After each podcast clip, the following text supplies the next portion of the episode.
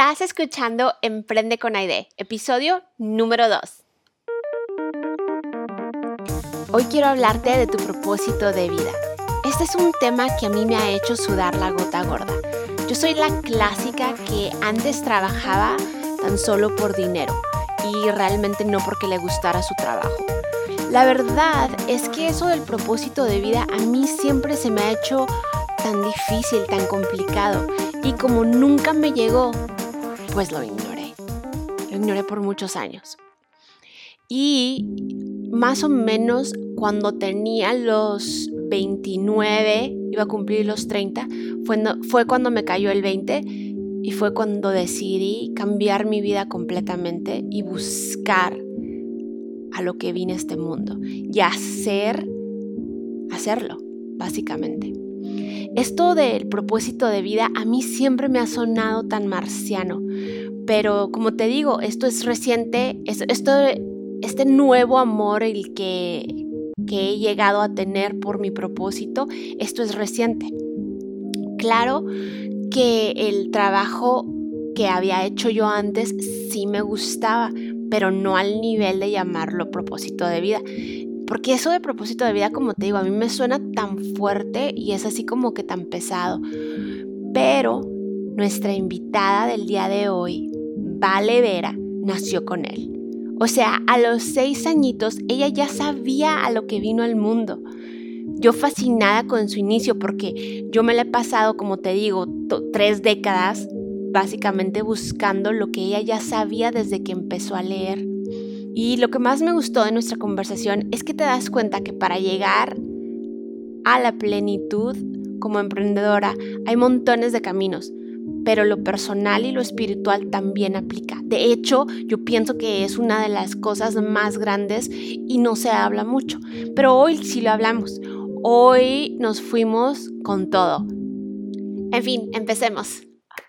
Hola Val, mucho, yo estoy súper contenta, primero que nada, porque aceptaste ser parte de este proyecto. Es un proyecto nuevo y muchas veces esto, este, lo nuevo, la gente le da un poquito de miedo y me da mucho gusto que, pues, súper valiente y aquí estás conmigo en este, en este podcast. Y, pues, gracias, gracias. Gracias a ti y, y pues qué bonito formar parte del inicio de de algo que seguramente impactará a muchos y creo que la valentía la tienes tú, porque todo el empeño lo estás poniendo tú y nosotros nada más nos sumamos a, a lo que tú quieres compartir con la gente. Entonces, pues muchas gracias por eso. Gracias, gracias a ti. Quiero empezar así, como quien dice, a lo que te truje Chencha y empezar de rapidito. Y quiero que me platiques un poquito de cuando estabas chiquita, cómo te diste cuenta que que querías actuar o que te gustaba esto? ¿Cómo pasó esto? Eh, creo que es una alianza con mi mamá.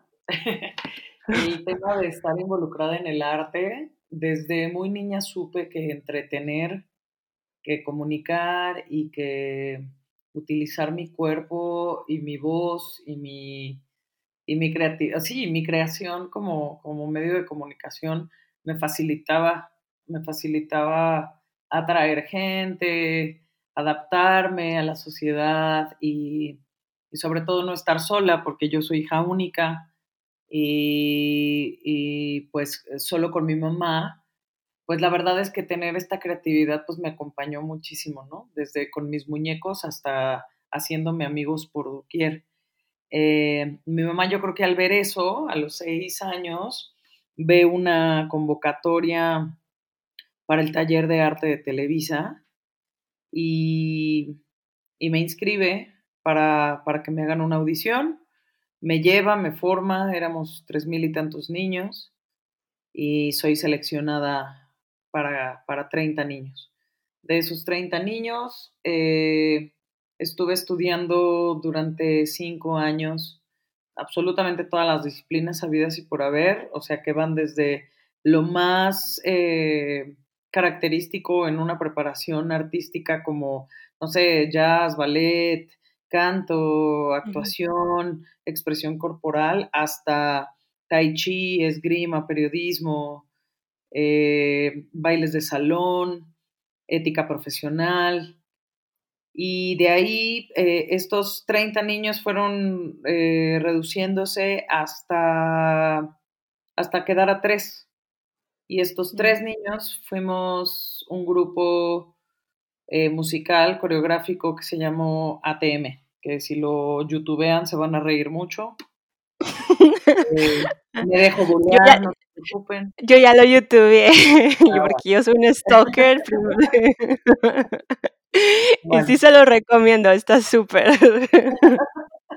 ATM, eh, decido yo, que fue el primer sencillo, pero la verdad es que, pues, gran acierto porque tuve la oportunidad de, de arrancar en escenarios televisivos como siempre en domingo, cantar con Chabelo, eh, tener un videoclip, grabar un disco en España tener una preparación súper linda con alguien a quien amo y admiro y agradezco muchísimo su, su enfoque que, que fue Mildred Villafañe, que fue Gabriela Cárdenas, que fue Marta Zabaleta, quienes me formaron y al día de hoy la verdad es que tengo 41 años y recuerdo cada uno de sus aprendizajes, ¿no? Y, y trato de llevarlos a cabo. Incluso ahora que, que tengo momentos del año donde me gusta la docencia, para compartir la pasión que en algún momento he sentido y siento por el arte a los niños, siempre recurro a ellos como mi primera imagen a honrar, ¿sabes? Que son, que son mis primeros maestros. Entonces eso es de niña y en mi adolescencia, pues en la adolescencia empieza un poco el caos de la mano del arte, pero bendito sea el arte. Sí. Uf, Sí, yo fui una niña muy rebelde, este, fui una niña que exploró mucho eh, los, los excesos, que exploró mucho su sexualidad desde muy pequeña, que fue muy, muy rebelde, con un corazón muy grande y la verdad es que con una bipolaridad eh, tremenda en cuestión a, mi necesidad espiritual, que siempre la tuve muy clara, pero también tenía muchísimas ganas de reventar, de, de reventón, ¿no? Entonces, pues, no sé, de alguna manera empecé a combinarlos porque empiezo mi, mi proceso espiritual desde muy chiquita. A los 14, 15 años ya estaba informándome y curiosa del tema pero también estaba iniciando. ¿Qué exactamente, pero qué exactamente en la cuestión espiritual, como de religión o de... No, fíjate que todo fue, eh, pues ha sido muy intuitivo, digo, hoy tengo, hoy tengo un camino mucho más claro por, porque soy practicante de yoga, de vinyasa y soy meditadora y además eh, estoy, eh, soy coach ontológico, entonces tengo ya mucho más claro hacia dónde voy, pero siempre estoy curiosa de, los temas espirituales, pero a las corrientes espirituales eh, me refiero más hacia las filosofías de vida que hacia las dogmas o hacia los hacia las hacia las religiones, ¿no? Hacia lo que nos separa. Entonces, eh, empecé con la metafísica, empecé a estudiar a Connie Méndez, empecé a querer saber quién era el maestro Saint Germain, eso muy joven, ¿eh? Este, muy joven, 14, 15 años. Y de ahí me, interesé mucho por Los Ángeles, entonces estudié un poquito por aquí, un poquito por allá, pero siempre iba acompañada de, de la oscuridad, ¿no? Mm.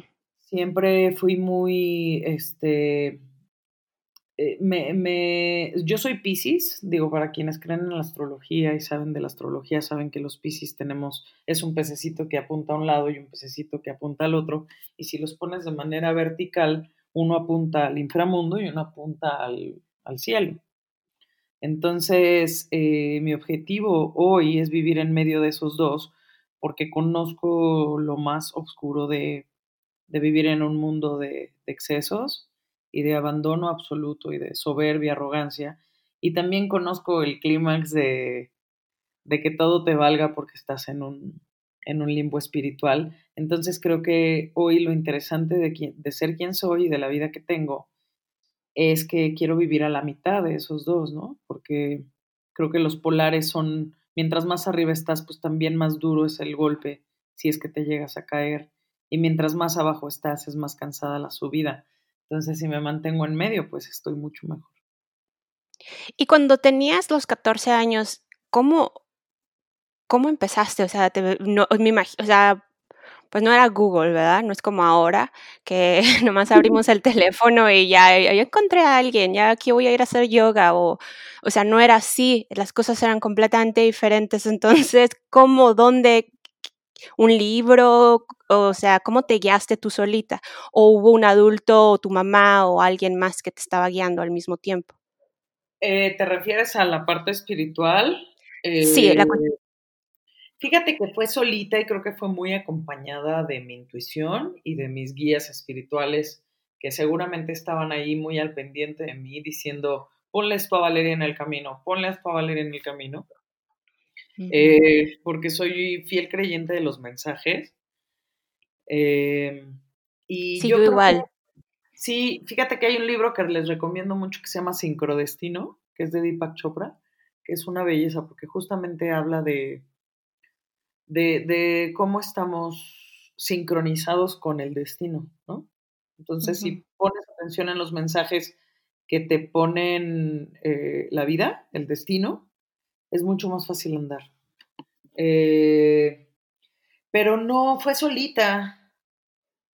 Fue solita. Este, sí, sí, fue solita y luego eh, creo que con algunos compañeros fui explorando, compañeros de la vida, ¿no? Incluso de la fiesta, porque en ese entonces estaba muy de moda la entrada de la luz este, violeta de la transportación y entonces como que éramos, yo, yo digo que éramos junkies espirituales porque de noche vivíamos unos excesos tremendos, pero en algún momento de la noche nos gustaba conectar con la meditación. Yo creo que un poco como el hipismo, ¿no?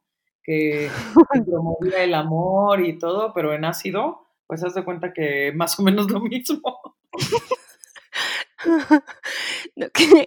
y, todos chiquitos, me encanta, porque, o sea, que súper jóvenes, todos centrados, que sí, sí. Sí, y la verdad es que muy afortunada de que no me haya pasado nada, ¿no? Y que hoy pueda contarlo como un testimonio de vida, no para que lo repliquen, sino justamente para que no tienten al, no, no tienten al destino de esa manera tan, tan voraz, ¿no? Sino que, pues si tienen ganas de explorar algo, experimentar algo, do it, pero, pero creo que sin exceso, como poco a poco, en un lugar seguro, porque la prohibición creo que solo nos lleva a mayor consumo.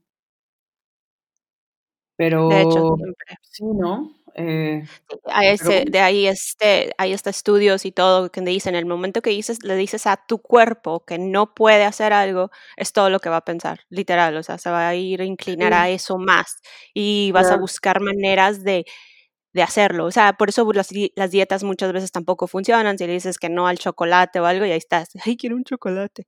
Este, entonces, sí. todo cae ahí. Sí, sí, sí, creo que está bueno también como hoy, hoy como coach ontológico, eh, también, bueno, proceso de manera distinta mi, mis palabras y, y, bueno, mis pensamientos, por supuesto, ¿no? Que de ahí viene la manifestación de mis palabras, pero cómo, cómo cambia decir plan de alimentación a dieta, ¿no? O sea, cómo cambia la ah. palabra restricción a, a conciencia. Voy a tener conciencia sobre esto.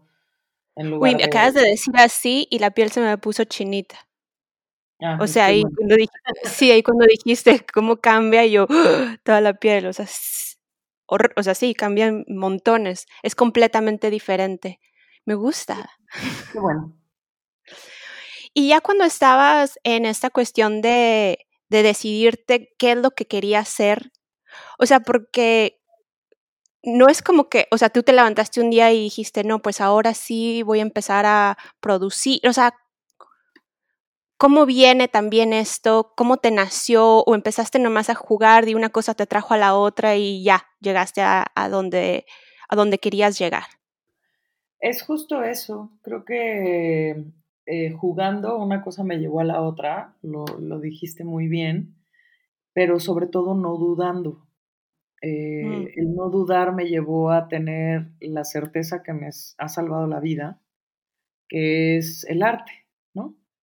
Yo hablo siempre de tres certezas cuando hago compartimientos que son eh, el amor, el arte y la espiritualidad, ¿no? Que es como mi, mi, mi combo de vida, porque si yo no hubiera tenido el arte, pues me hubiera dejado jalar por el hoyo negro, y si no hubiera tenido el amor, eh, no sería hoy la mujer que soy, este, felizmente casada, con planes hermosos de maternidad y con una construcción de vida muy linda.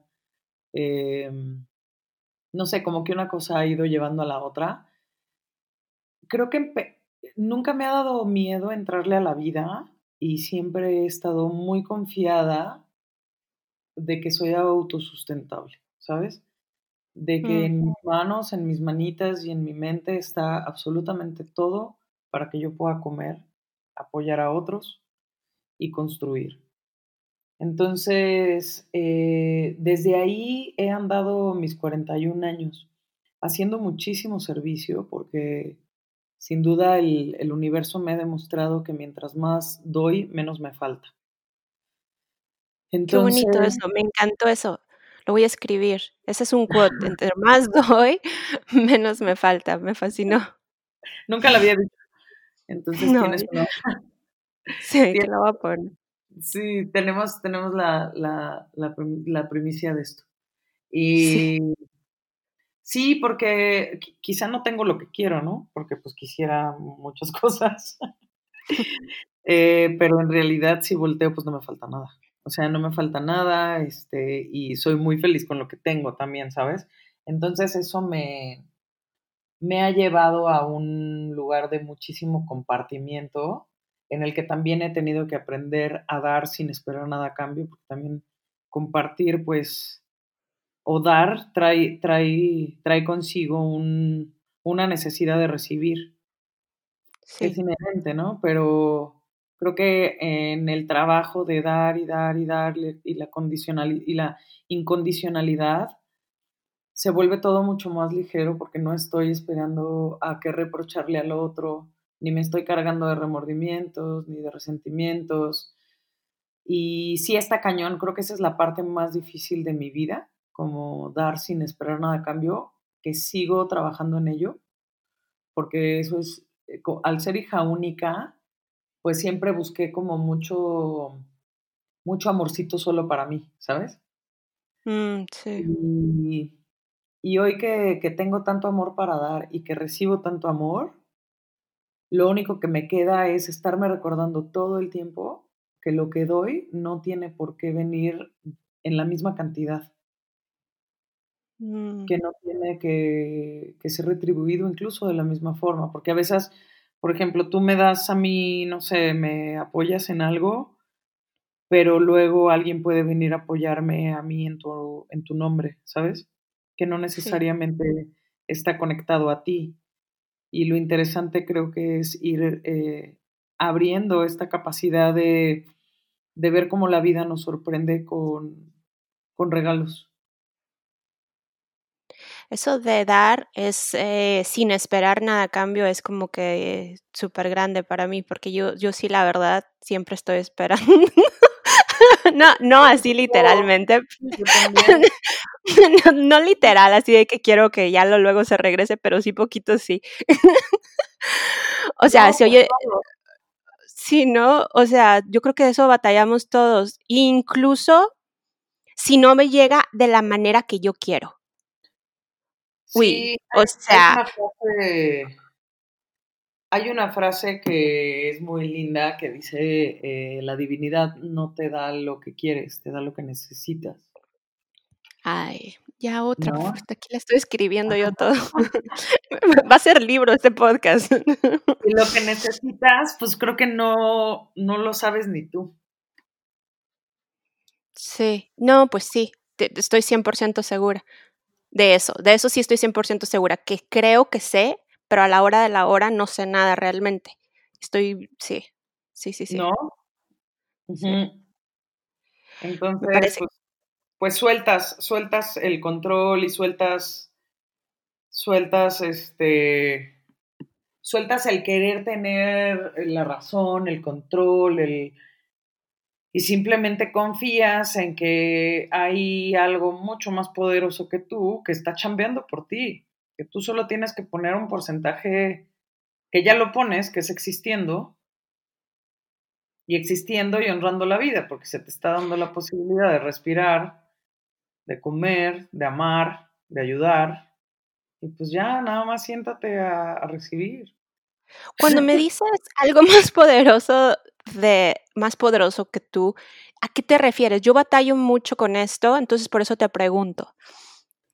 Eh, pues yo, yo hablo de un poder superior como cada quien lo concibe, ¿no?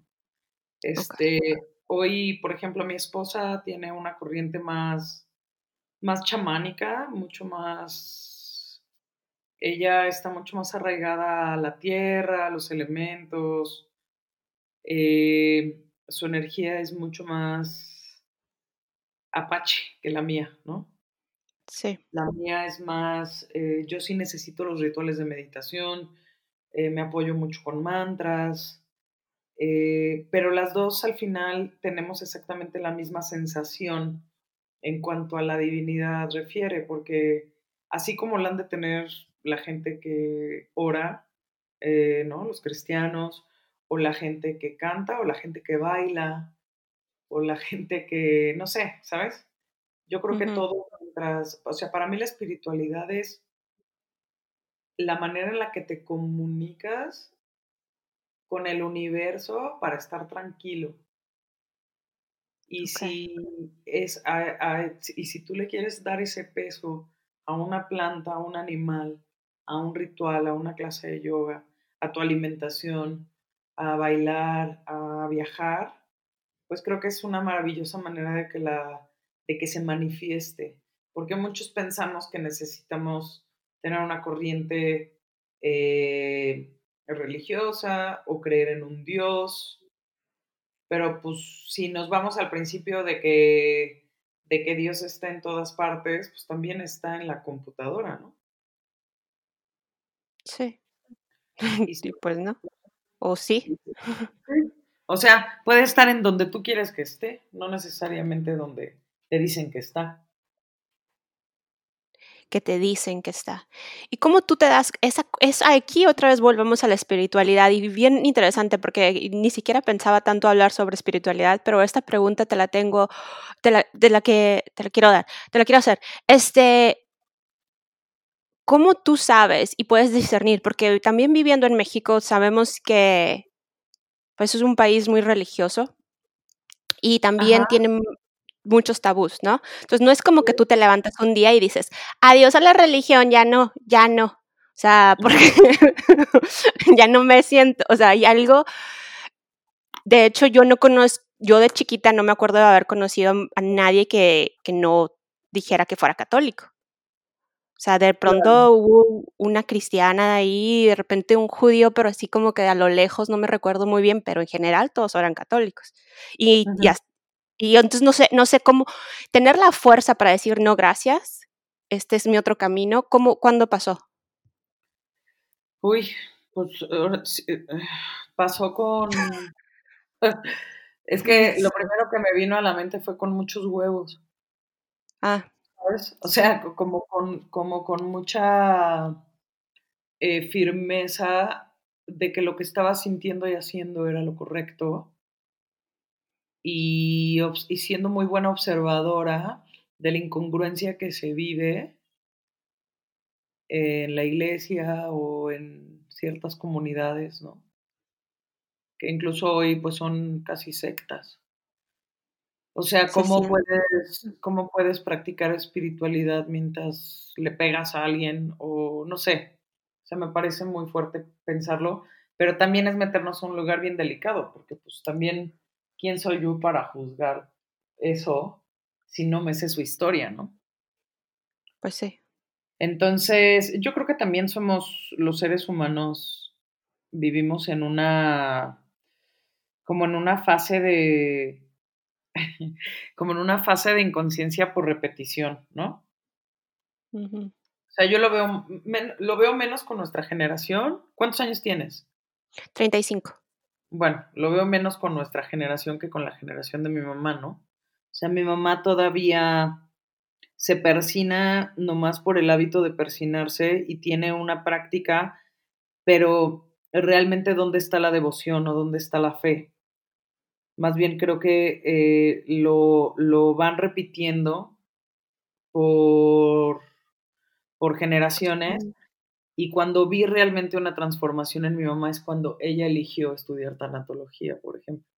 Entonces, cuando tú eliges qué quieres, ahí viene la sorpresa, porque dices, claro, o sea, al elegir yo y al que nadie me lo impuso, la única responsable de mi felicidad o no soy yo. Entonces, pues está chidísimo porque te apasiona lo que estás haciendo, porque tiene un beneficio personal.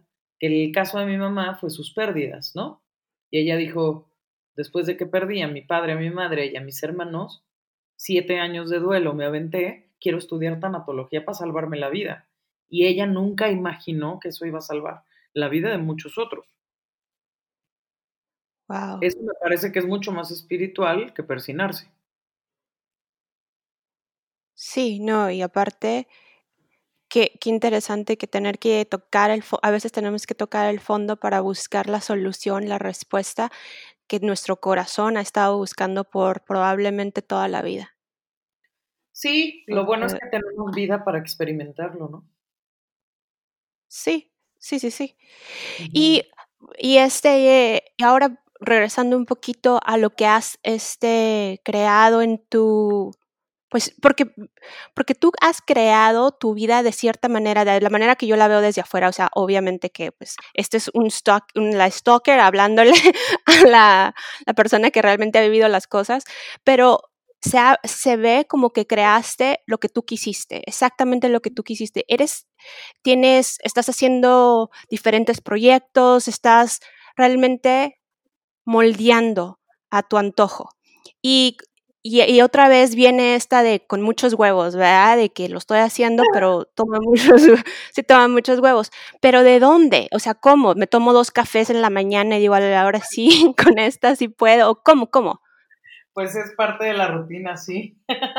Pero, mira, yo creo que todo es a prueba y error. Y eh, yo tuve un, una, alguien que me acompañó durante mucho tiempo, que hoy ya no está en este plano, pero me decía, tienes que imaginar un termómetro en tu pecho, pero de paz. Entonces se llama el pasómetro. Cuando el pasómetro se va a rojo, es que no está bien que no estás en el lugar correcto, con la persona correcta, haciendo lo correcto para ti, ¿no? Si está en verde, pues es que estás en una zona súper linda y estás contenta y estás... Y si estás en ámbar, pues te está alertando. Entonces, eh, me he basado mucho en ese principio del pasómetro para que todo lo que haga, eh, para que todo lo que haga sea con placer, aunque la he regado muchísimo, ¿no? He elegido trabajos que no me gustan por dinero, he aceptado maltratos por miedo a renunciar, eh, he manipulado también, o sea, he estado como dentro de los dos este, polares que se habita en, el crecimiento, ¿no? Pero hoy, la verdad es que sí me doy cuenta que absolutamente todo lo que he hecho en la vida. Y mira que he vendido ropa, he sido bartender, he sido mesera, eh, trabajé en producción de televisión, ya canté, ya bailé, ya, ¿no? Literal, eh ya sonó esto, ¿no? Así de que ya canté, ya bailé, no, pero literal, ya canté, ya bailé. Este, todo lo he hecho con mucha pasión. Soy muy, soy muy apasionada y me gusta mucho hacer que los entornos de trabajo sean divertidos, amorosos. Eh, también eso, pues, eh, en algún momento fue muy relajado, entonces, pues, obvio me corrieron de muchos lugares. literal, fui vendedora de ropa en Sara y duré creo que dos semanas. bueno, perdí el cheque, te llegó. te pagaron. Pero aparte de una quincena en la que llegaba yo llorando todos los días a mi casa, porque yo vivía en el sur de la Ciudad de México, no tenía coche, entonces me movía en transporte público y hacía una hora y media al trabajo en transporte público con taconcitos y llegaba con los pies ampollados. Nunca pensé en llevarme unos tenis también, eso ya, eso, eso, es una cultura muy neoyorquina que yo creo que tú conoces muy bien. Pero que yo pues siempre hago. Sí. Antes de entrar al restaurante ahí me ves poniéndome los tacones. Ay, muy guapa. Y pues nada, o sea, eh, sí, llegaba llorando. Pero y volvemos a ese semáforo. perdón. Y volvemos a ese que dice, o sea, no me acuerdo del nombre que le dijiste, pero que es tipo como semáforo que tenemos adentro de que estabas en rojo. Ajá. ¿Cómo? Pasómetro, de paz. Pasómetro. De, ah. no, hombre, ya lo entendí. Además me tomó 10 minutos, pero ya. Este... Te lo expliqué antes. Sí, pues sí. Este. no, hombre, pero, pero igual estabas en esas y estabas en rojo. O sea, no era tu onda y de todas maneras le seguías. Sí, pero fíjate qué curioso. Hice una obra de teatro hace no mucho. Este, que la padecí muchísimo. Pero yo tuve una ruptura con Lucía, que es mi actual esposa, de unos meses, ¿no? Hace ya unos años, tres años. Y entonces nos estuvimos separados cinco meses.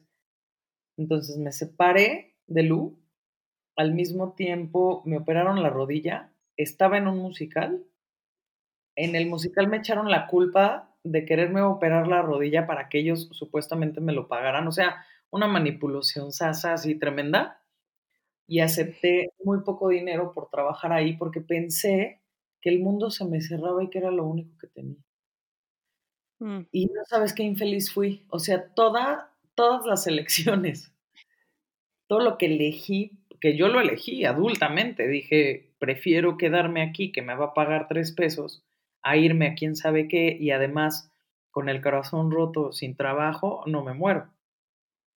Y aún así, tuve una súper recaída, aún así lloré muchísimo, Aún así, yo no sé si mi historia hubiera sido distinta si hubiera elegido algo que me hubiera hecho feliz, en lugar de la zona de confort. Porque de todas maneras, mentalmente no estaba. Sí, pues sí, sí, claro. Mejor de perdida, a lo mejor hubiera estado pobre, pero feliz. O sea, si no hubieras tenido el dinero, pero pues de perdida feliz. Ahí creo que mencionaste algo bien, bien bonito, ¿no? Que es pobre pero feliz, que yo creo que es todo lo contrario, ¿no? O sea, yo creo que se feliz,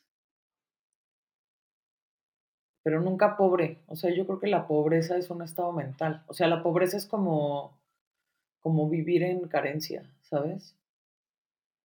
Y igual puedes vivir en carencia teniendo eh, dinero, o sea, eso no tiene nada que ver. No es de cuestión de, dinero, es, realmente viene mentalmente.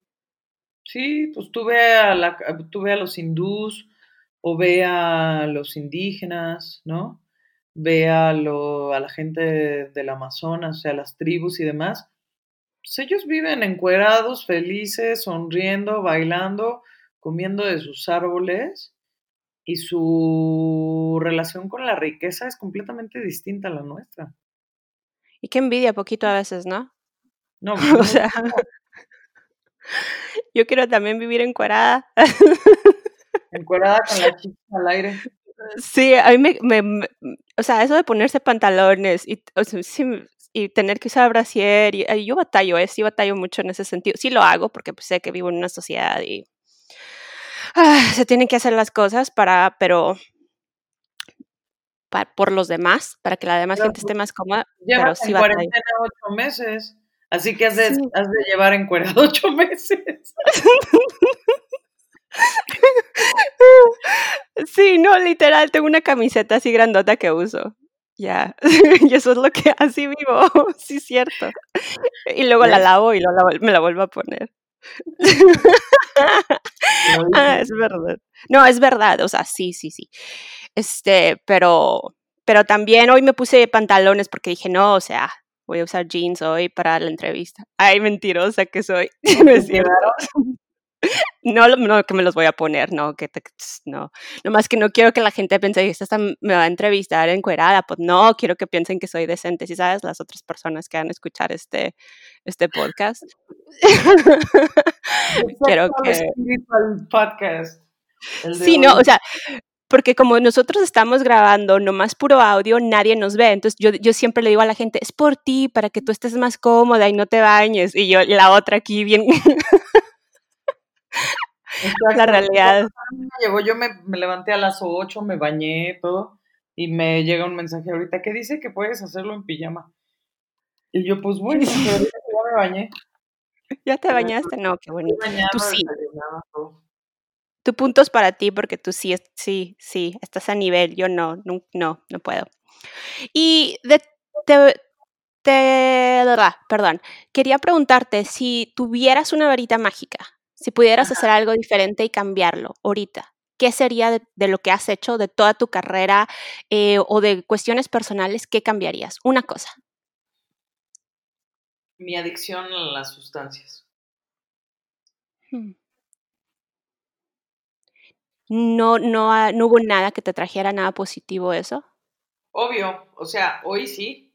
O sea, hoy, hoy, ah, sí, o sea, hoy, pues, poder dar un testimonio, estar viva, pasar el mensaje, este, eh, pero, pues sí, sí me encantaría haberme ahorrado tanto dolor, ¿no? Ah, sí. Te entiendo. Eh, ves el silver lining, pero de todas maneras me lo pude haber ahorrado. Muchas gracias. Sí, sí tomo ahorrarme los años. De... si te lo puedo ahorrar a alguien es, güey, ahórratelo. O sea, ahórratelo es una súper, súper, súper este, oportunidad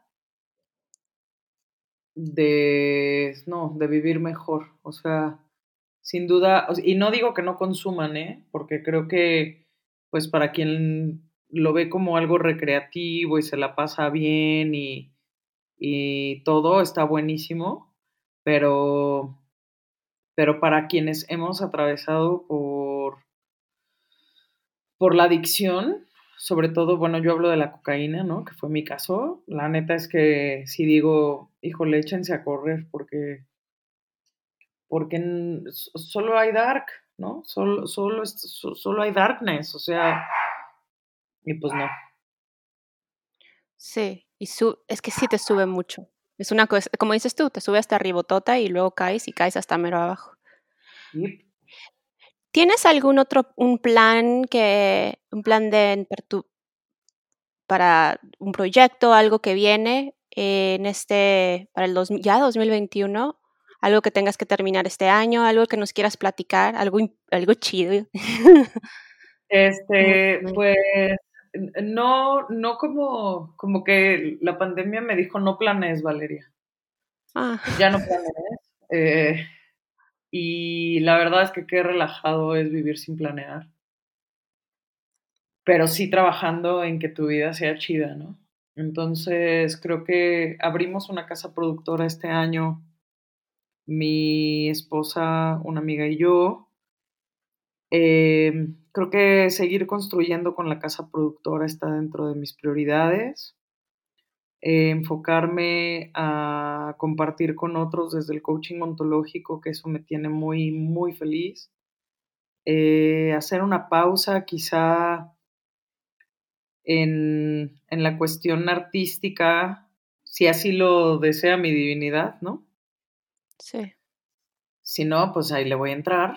Eh, pero también tengo muchas ganas de saber qué se siente dedicarme a algo a lo que le he invertido tantos años, dinero y esfuerzo de mi vida, que es mi preparación eh, como coach, como sanadora, como meditadora, en la docencia y poder ayudar a otros. Ese es mi plan. Súper, es súper conciso, súper, o sea, lo veo y digo, o sea, literal, tres cosas y es, pero con tanta tranquilidad lo dices que se escucha así súper doable y al mismo tiempo emocionante, pero es súper, me gusta cómo lo ves, es a lo que voy, me gusta cómo lo ves y este, voy a aprender un poquito de eso, de, de, de ver las cosas sin tantas fechas y más de que vengan de un, de un lugar más centrado. Y así, así lo dijiste y me gusta. Y como última pregunta, yo veo, no veo, yo escucho un podcast, soy súper fan de este podcast, se llama How to Build This. Y este podcast al final siempre hace una pregunta. Yo le estoy copiando así la misma pregunta porque a mí me gusta mucho. Y la pregunta es, ¿cuánto por ciento de tu éxito se lo acreditas a la suerte y cuánto a tu inteligencia? No, pues creo que 80-20. 80 a mi inteligencia, 20 a la suerte. Sí le, sí le das. Ah, bueno. Chido, Lido. Muchas gracias. Te, agradezco. de inteligencia. no, está chido, está chido. Me gusta, me gusta. Tú eres muy honesta y me encanta eso. Y este, bueno, muchas gracias. Y listo, ya. Este episodio está patrocinado por Honeybook. Honeybook es el sistema que yo uso para manejar a todos mis clientes. Honeybook ayuda a emprendedores creativos y autónomos a obtener más clientes, gestionar proyectos y recibir pagos, todo desde un solo lugar. Honeybook, como miel y libro en español, es un software de gestión empresarial donde puedes automatizar tu calendario de trabajo y estar al tanto de todas tus tareas pendientes. Te ahorra tiempo y dinero para que tú puedas crecer tu negocio. Si quieres probar Honeybook completamente gratis, vete a bimasocialcom honeybook. Y no se te olvide suscribirte a este podcast. Y por favor, escríbeme un review. Te quiero mucho.